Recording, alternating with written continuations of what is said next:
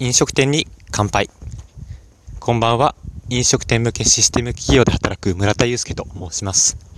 平日は飲食店×〇〇のテーマトーク。週末は好きな食べ物、雑談などをお送りする飲食店、食べ物に特化したラジオです。まあ、今日は番外編として、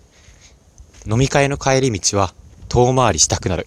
一駅前から歩きたくなるっていうことをお話ししていきたいなと思います。今日は一日中遊んでいまして、まあ、朝の10時ぐらいから浅草行ったりとか、あと夜は渋谷の方でみんなで楽しく飲み会をしていたんですけれども、はい。やはり一日の締めくくりとして、一駅前から歩くっていうのが僕はすごい好きなんですね。でも今、ちょっと、一駅前から来てるんですけども、知らない場所に来てしまってちょっと焦ってる僕もいますが、なんとか帰りたいと思います。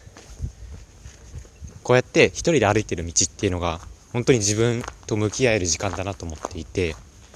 まあ、一日どんな一日だったなっていうのを考え出して、まあ、楽しかったなって思ったりとか、あとはまあ、辛い日とか、悲しい日っていうのもあったりするんですけども、まあ、そういった自分の感情に敏感に触れられる時間っていうのが、夜の一人の帰り道だなと思います。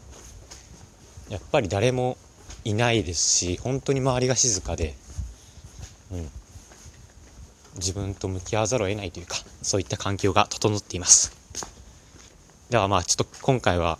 ここで終わりにしてちょっと一回本当に地図を調べて 今どこにいるのかっていうのを確認して家まで帰りたいと思います。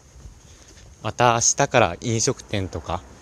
あ、場所よかった。飲食店とかのそういったニュースっていうのをお話しできればなと思いますので、引き続きお願いいたします。本日もお聴きいただきありがとうございます。おやすみなさい。